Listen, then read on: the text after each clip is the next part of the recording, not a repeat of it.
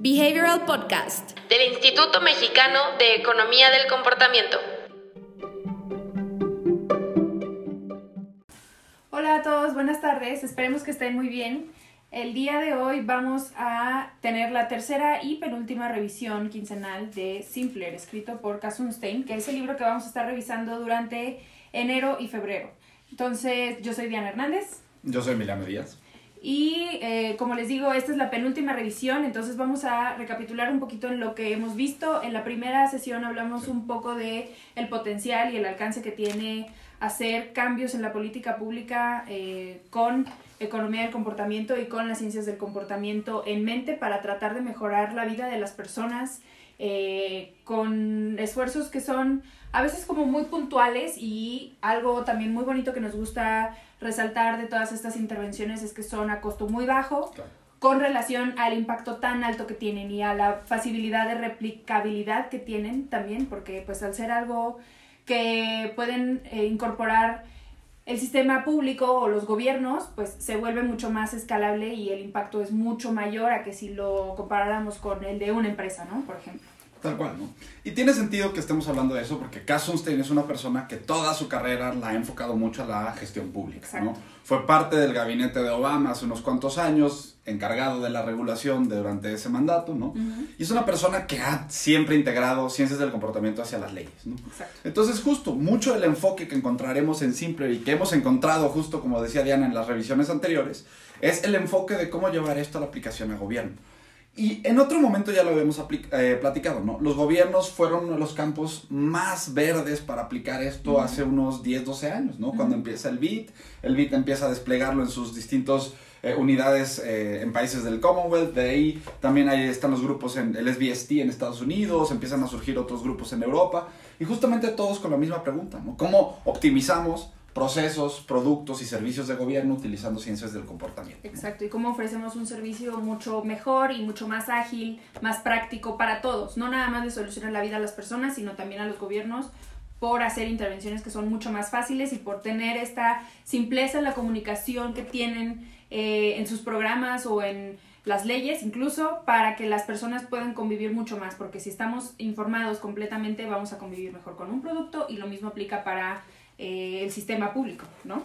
Y justo creo que una cosa que no lo dice Sunstein expresamente, ¿no?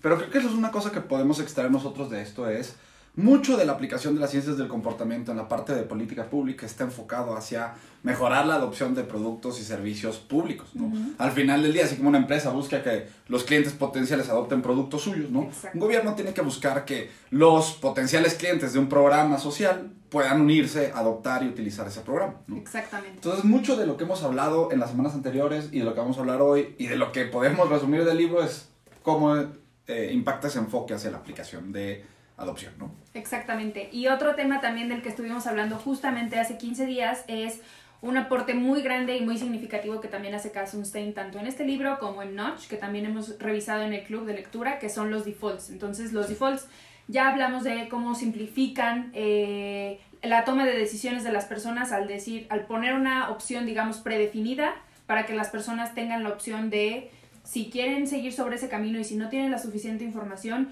pueden seguir el default y van a estar bien, pero si quieren tomar otra decisión y tienen la información que necesitan para tomar y salirse del default, lo pueden hacer también. Entonces, hablamos justamente de lo bueno y de lo malo que tiene eh, ser quien diseña un default, porque al final, pues, como lo dijimos, ¿quiénes somos nosotros como para plantear la decisión y decir, bueno, toda la gente que no tenga información va a estar mejor si hace esto? Entonces, pues también es algo muy característico, ¿no? Exacto, y al final los defaults explotan un principio, un rastro de comportamiento humano muy fuerte, ¿no? Que es el principio del apego a la inercia, ¿no? Las personas tendemos a pegarnos al status quo, a la inercia que tenemos, digamos, ya eh, preestablecida en nuestro actuar, y justamente los defaults lo que buscan es aprovechar esta, esta, este enfoque hacia la inercia, ¿no? Y diseñar un contexto que en lugar de luchar contra la inercia, toma la inercia en cuenta y genera la facilidad de que la persona termine en los comportamientos deseados, ¿no? Como decíamos ahorita, deseados para quién? Para quien diseña, ¿no? Y por eso este es un tema súper ético.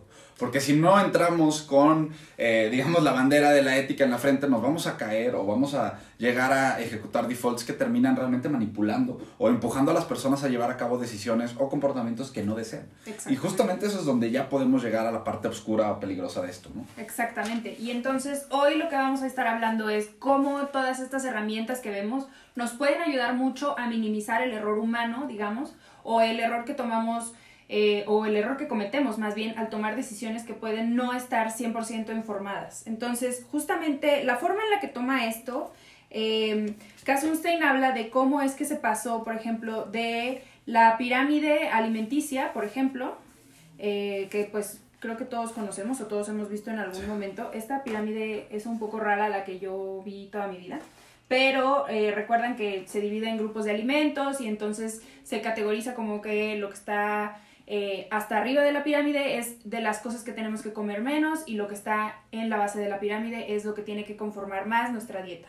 Entonces, ¿qué sucede con esto? Que es un poco abstracto en cuanto a las cantidades que una persona tendría que servir en su plato, porque al final em, podrá estar muy informado y podrá ser eh, muy eh, claro en el aspecto de, ok, esto es lo que tienes que tratar de consumir más, pero también al momento de servir todas las porciones y al momento de eh, tratar de convivir con este esquema de pirámide todos los días, nos encontramos que es un poco confuso. Entonces, ¿qué es lo que se hizo? Por ejemplo, se replanteó, digamos, el diseño para que en vez de la forma de una pirámide tuviera forma propia de un plato. Entonces, justamente aquí eh, se ejemplifican bien qué porciones tienen que servirse de cada uno de estos grupos. Por ejemplo, de granos, de proteína, de vegetales, de frutas incluso de em, lactosa, de, sí, de lácteos.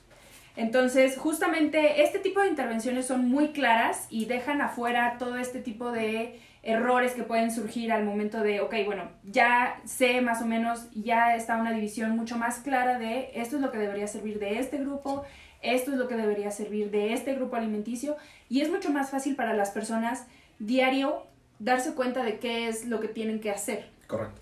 Y de hecho, mira, esto viene, esto se puede rastrear mucho, ¿no? A el trabajo que hace Sunstein con Richard Thaler, ¿no? Richard Thaler justamente tiene un paper en donde aborda fuertemente los elementos que se deben considerar al momento de diseñar una arquitectura de decisiones, ¿no? Y una parte muy importante de lo que Thaler eh, establece ahí es este tema de la atención, ¿no? De hacer prominentes los elementos importantes de los comportamientos y las decisiones que requerimos o que buscamos impulsar en las personas. Entonces, justamente, esta misma idea es uno de los elementos que toma Sunstein y lo lleva a la aplicación de política. Es decir, bueno, ¿cómo podemos generar prominencia? ¿Cómo podemos generar cambios en la atención de las personas hacia ciertos elementos que pueden plantear el camino hacia adelante, digamos, de una forma en la que incites esos comportamientos deseados, ¿no? Exactamente. Entonces, digamos, es bien interesante esto porque al final prácticamente es una idea que viene de la teoría, ¿no? Que es llevada a la práctica en la parte pública y que justamente empieza a generar eh, mecanismos de aplicación como este que platicaba Diana. Exactamente, y el autor es algo que dice mucho y que resalta al final de todas estas ejemplificaciones. Dice, evita la ambigüedad y sé específico sobre el camino favorable para que las personas puedan seguirlo. Entonces, justamente también en esta misma línea pone otro ejemplo de... Eh, digamos que ustedes quieren comprar un coche y no tienen idea mucho sobre el rendimiento que puede tener un coche y el otro en eh, galones por, por kilómetro recorrido o por millas recorridas. Entonces, justamente lo que Kasunstein habla es de que se puede intervenir este tipo de cosas y al final quien tiene el poder para pedirle a las compañías que presenten los formatos es al final el gobierno, porque si las Em, si la información se homologa para que toda la gente esté expuesta a la misma información o esté planteado de la misma forma, ahí se cierra el lugar a que las personas no tengan toda la información o que recurran a atajos para tomar una decisión como son los heurísticos. Entonces ahí se elimina un poquito la brecha de si una persona toma una decisión de un coche sobre otro por las normas sociales y porque se anuncia que es el coche más vendido, por ejemplo, de, en Estados Unidos del 2020 entonces va a haber personas que, ok, se inclinan hacia tomar esa decisión basándose en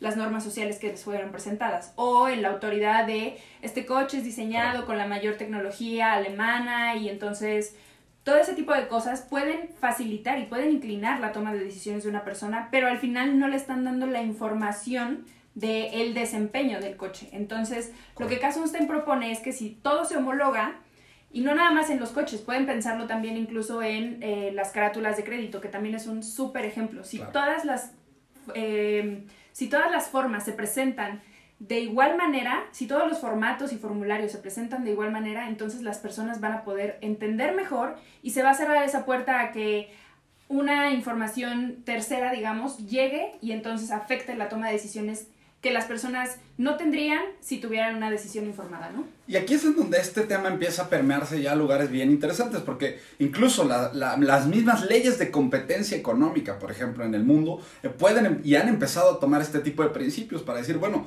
es que un elemento muy importante de lo que facilita o complica la competencia es la manera en la que se presenta, por ejemplo, la cotización de un crédito. Hay algunas autoridades como la Autoridad de Competencia Financiera en Estados en Reino Unido, discúlpeme, la Autoridad eh, de Competencia Financiera en Chile también ya lo hizo, ¿no? Que son países que lo que hacen o lo que terminan tomando son eh, reglas, ¿no? Como esta, donde se define prácticamente que pues la carátula con la que se va a presentar la información va a ser homologada, ¿no? Y de cierta manera piénsenlo, es como una forma de equiparar un poquito el terreno, ¿no? Ponerlo bajo una misma línea y decir, bueno, ya no va a depender en cómo se te presenta la información, ya todo va a depender más bien de los elementos que tienes que comparar y tienes que considerar para decidir, ¿no? y es la misma información, entonces, ¿no? Correcto, entonces justamente eso es lo padre de este, de este concepto, que es decir, nosotros y, y lo que va a pasar y lo que ha pasado con todos los libros que hemos reseñado, ¿no? Es decir, vemos la aplicación en un ejemplo muy claro como es esto, ¿no? Pero después esto empieza a permear y podemos ver, digamos, distintas variantes de cómo se lleva esto a la aplicación pública. Este ejemplo que tú mencionabas ahorita, Diana, de los autos, se replicó recientemente en Reino Unido, ¿no? En donde hicieron un experimento muy grande, ¿no? Tratando de ver cuál es la mejor manera de presentar la información en el punto de venta respecto a la eficiencia de consumo eh, de, gasolina. de, gasolina. justamente, ¿no? Entonces, lo mismo que presenta Sunstein en Estados Unidos se replica posteriormente en Reino Unido. Ahora no se replica tal cual, ¿no? O sea, hay, hay toda una investigación de comportamiento y contexto detrás. Pero prácticamente el objetivo es lo mismo. Vamos a encontrar la manera de equiparar el piso para que la decisión de quien está del otro lado sea sencilla. ¿no? Y eso es lo que muchas veces quien aplican esto en gobiernos tienen que estar pensando. ¿Cómo puedo hacer yo para que la decisión de quien está del otro lado, por diseño, sea simple, sea correcta, sea adecuada, etcétera, etcétera? Exacto. Entonces, esto nos habla y nos pone una luz de todo el alcance que puede llegar a tener esto eh, de una forma muy diferente, porque justamente si se investiga, por ejemplo, y es algo que Sunstein menciona aquí en el libro, se investigó en el público, digamos, americano y entonces se dieron cuenta que a las personas lo que les interesaba era que les dijeran el rendimiento de millas por galón de gasolina. Entonces, ok, si eso es lo que les interesa y si eso es lo que toman en cuenta para decidir sobre un coche u otro, entonces vamos a presentarles esta información y vamos a hacerlo de una manera muy clara, ¿no? Correcto. Entonces, justamente aquí es otro ejemplo de que se ofreció categorizar el desempeño del coche, por ejemplo, en A, B y C, A, B, C y D. Entonces, A era muy bueno y así iba bajando, ¿no? Como en las calificaciones americanas. Pero, pues al final se dieron cuenta que tal vez no era muy claro el rendimiento de un A sobre B o de un B sobre C, o también estaba... Eh, favoreciendo A sobre D y que justamente si hay una persona que no necesita y que no se interesa por eso, puede justamente jugar en contra de la percepción de tener un coche D contra tener un coche A, que al final puede estar gastando más gasolina o depende de la información que se les esté dando. Entonces, también es algo que hay que tomar muy en cuenta. Y pues bueno, justamente todas estas intervenciones pueden llegar a facilitar la toma de decisiones y que eh, obliga también a quien produce los productos para las personas presentar la información de una manera muy clara y eso puede llegar a ser muy potente.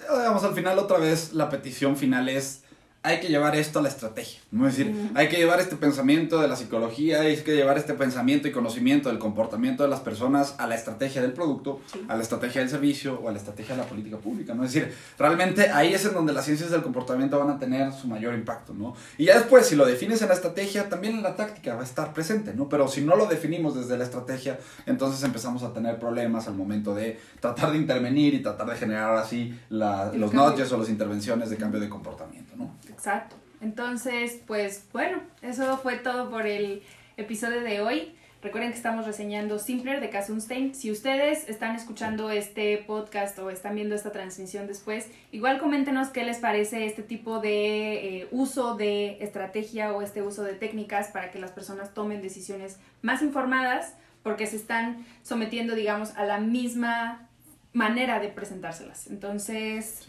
la próxima quincena también cerramos el libro, entonces es la cuarta sesión que vamos a tener y entonces vamos a estar comentando sobre las siguientes 50 páginas. Entonces, si están leyendo este libro o si ya lo leyeron, recapitulen en las últimas 50 y nos vemos la próxima semana para hablar de otro principio muy importante que también propone Cass tanto aquí como en Notch y en Why Notch, que es el paternalismo libertario y vamos a tener una conversación bastante interesante al respecto. Entonces, no se la pierdan. Nos vemos pronto.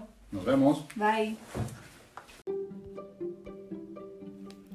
Si quieres saber más sobre los libros y los temas que abordamos en el podcast, ingresa a nuestra página web ecomportamiento.org donde encontrarás libros, autores, blog y mucho más. Encuéntranos en LinkedIn, YouTube y Facebook como Instituto Mexicano de Economía del Comportamiento, en Instagram como imec.mx o en Twitter como ecomportamiento.